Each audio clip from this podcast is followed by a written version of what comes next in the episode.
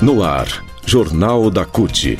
Olá Brasil, eu sou o André Acarini. O Jornal da CUT está no ar e hoje fala sobre contratação. Quais são as principais formas legais de contratação para trabalhadores e quais são os direitos? Você vai conferir então a partir de agora aqui no Jornal da CUT. Rádio CUT. Aqui a classe trabalhadora tem voz. Acesse pelo site www.cut.org.br. O Jornal da CUT então fala sobre as 12 formas de trabalho, né, as 12 formas oficiais de contratação trabalhista, o principal pilar de sustentação da defesa, na luta na, pela defesa de direitos dos trabalhadores ao longo de décadas, é a CLT. Né? Foi o principal pilar até a reforma trabalhista de 2017, aprovada pelo Congresso Nacional no governo de Michel Temer, que precarizou ou flexibilizou várias das, dos itens. Foram mais de 100 itens derrubados da CLT. Né? Isso acabou fragilizando as relações de trabalho ataques diretos aos direitos conquistados. E as principais mudanças se deram justamente na forma de contratação dos trabalhadores.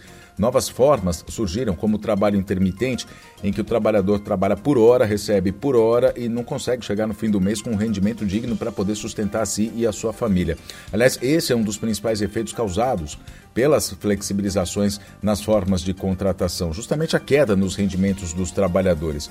Com menor poder de negociação, uma outra mudança provocada pela reforma e regras mais prejudiciais, onde houve um aumento de contratação, o processo acabou se dando com menores salários. A afirmação é do especialista em direito coletivo do trabalho, José Imar Loguercho, que é sócio do escritório LBS Advogados, que presta assessoria jurídica à CUT Nacional. Então ele diz que milhões, milhões de trabalhadores foram submetidos, né? milhões que tinham carteira assinada, submetidos a condições piores de trabalho, ficaram vulneráveis foram submetidos a condições de insegurança jurídica e também de insegurança alimentar. Aquela coisa, né? Em tempos de inflação alta, principalmente, quanto menor o salário, menos você consegue comprar comida no fim do mês e assim é, e ainda assim trabalhando, né?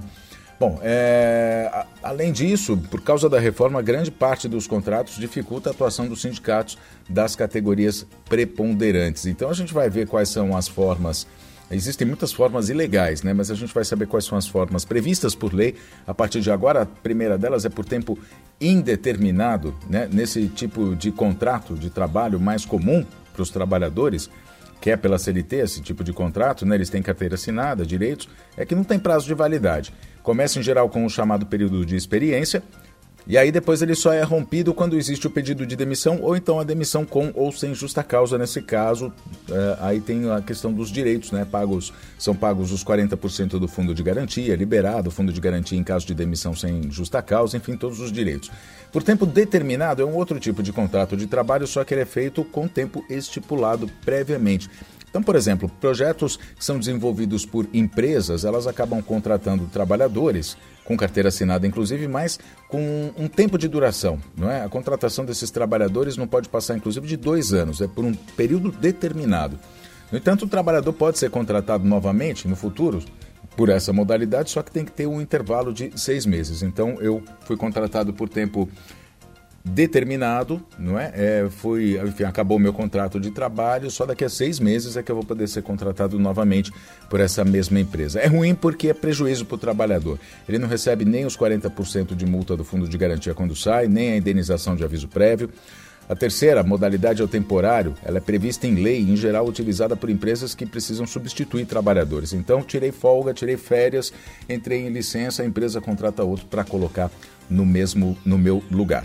Uh, e também pode ser utilizado, por exemplo, como acontece muito em épocas sazonais, né? em, em, situações sazonais, como fim de ano, o comércio acaba contratando porque aumenta a demanda, vende mais, precisa de mais trabalhadores, mas é ruim porque apesar de alardeado como se fosse um índice positivo para o mercado de trabalho, quando chegam essas épocas, em geral os trabalhadores permanecem com renda apenas por um determinado período, aí depois que acaba, volta para o desemprego terceirizado. Esse também é um tipo muito comum hoje em dia e não é nada bom. Né? Esse tipo de contrato é utilizado em vários setores, como telemarketing, serviços gerais, agricultura, construção civil. Ocorre quando uma empresa, no lugar de contratar um trabalhador diretamente, contrata uma empresa de recursos humanos para a empresa, o custo é menor e para o trabalhador, obviamente, o salário é menor, além de ele ter menos direitos. Ele, por exemplo, não tem o direito, se ele é terceirizado num banco, por exemplo, ele não tem os mesmos direitos que a categoria tem em termos de acordo coletivo. Contrato intermitente, esse é o considerado pior pelo movimento sindical, né? Um dos maiores retrocessos da reforma trabalhista. Serve apenas para as empresas explorarem os trabalhadores, como a gente estava dizendo aqui no começo dessa matéria, não é? é? Em geral, os trabalhadores têm rendimentos muito baixos, porque o patrão vai chamar só quando vai precisar. Tudo bem que tem que ter uma antecedência de três dias para avisar, mas o trabalhador tem que é, prestar o serviço quando o patrão chama, vai trabalhar, por exemplo, uma hora, vai receber só por aquela hora, e aí chega no fim do mês, obviamente, não dá para compor um salário digno para poder sobreviver. Tem ainda o contrato parcial.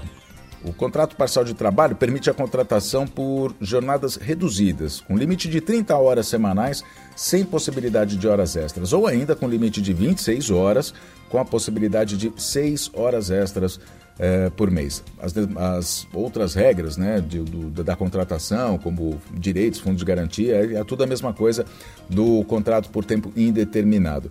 É ruim pelo seguinte: o trabalhador ganha muito pouco e ele é precarizado. O Valeir Ertli, que é nosso secretário de Assuntos Jurídicos, explica que o contrato parcial tem carga reduzida. Então, o trabalhador poderia trabalhar mais e ganhar mais, só que os patrões acabam reduzindo a jornada para pagar menos. Menos tempo de trabalho, menos renda. Fere inclusive o direito ao piso da categoria e também influencia na questão previdenciária, já que as contribuições serão menores. Home office, a gente falou inclusive sobre isso ontem aqui no Jornal da CUT, não é? Teletrabalho é previsto como possibilidade pela CLT, só que precisa ainda de regulamentação. Algumas categorias têm tomado a frente para negociar com empresas as condições, como jornada, equipamentos, custos, benefícios, mas a rigor as regras são as mesmas para o contrato de trabalho por tempo indeterminado. Trabalhador autônomo. Nessa modalidade, o trabalhador é contratado pela empresa para desempenhar um trabalho e, mediante a apresentação de um recibo de pagamento autônomo, chamado de RPA, ele recebe o seu salário. Não tem jornada de trabalho obrigatória e o contrato pode ser exclusivo ou não. É ruim porque a gente sabe, né? não tem nenhum direito, né? O autônomo acaba sendo responsável pelas suas atividades, não tem vínculo empregatício, enfim, não tem 13 terceiro, folga, férias, não tem nada. Prestação de serviços é quase a mesma coisa que o autônomo, só que a diferença é que o trabalhador é uma pessoa jurídica. Abre lá a sua MEI, né, a, sua micro, a sua empresa de microempreendedor individual para dar uma nota. Nesse caso, ele até contribui com a Previdência, já que a MEI é automática não é? Só que ele acaba uh, arcando com todos os custos, com todos os impostos. Na verdade, a, a meia, quando você a, a, fica acima do limite estipulado pela MEI, você passa para o Simples Nacional e aí você tem que pagar imposto, enfim, tem toda uma burocracia. Outras modalidades são as seguintes: o estágio, esse formato é destinado para estudantes como forma de enriquecimento do aprendizado, inserção no mercado de trabalho. E para ser estagiário é preciso estar tá matriculado numa instituição de ensino. Só que acontece que muitas empresas elas acabam pegando os estudantes para quê? Para substituir trabalhadores né, formais para economizar custos. O tempo máximo para fazer um estágio é de dois anos. Tem o trainee, né? o termo significa em treinamento e nesse formato, o trabalhador normalmente é contratado pelas regras da CLT. É diferente do estágio porque o trainee é preparado para assumir cargos mais elevados na empresa, enquanto o estagiário, de acordo com o conceito fundamental de estágio, além de complementar o conhecimento adquirido pelos estudos, é preparado para o mercado de trabalho. Tem o jovem aprendiz também, né? Esse tipo de contratação é uma opção do empregador para trabalhadores, para trabalhadores de 14 a 24 anos que estejam cadastrados em programas de instituições educacionais. A carga horária máxima é de 6 horas, o período máximo de contratação é de 2 anos, via CLT. Agora, tem um outro, além dessas 12 formas, tem um outro tipo de contratação que é o trabalhador hipersuficiente. Não é para muita gente, né? Porque afinal o trabalhador precisa ganhar 14.174 reais hoje. Isso equivale a duas vezes o limite dos benefícios do regime geral de previdência social teto do INSS.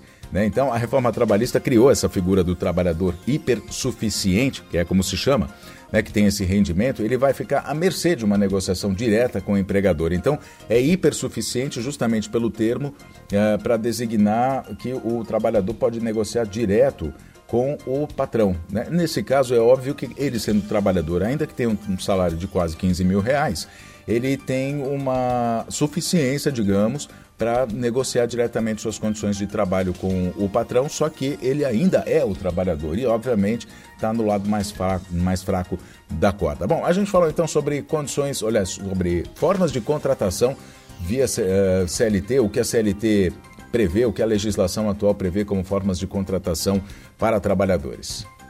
O Jornal do Acult fica por aqui. Muito obrigado pela sua audiência. Nós nos falamos na próxima edição. Até lá.